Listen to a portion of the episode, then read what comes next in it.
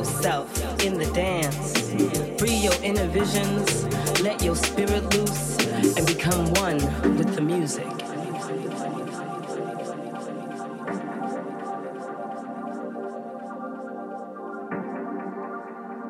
Back in the days, we were all dancing to the same beat.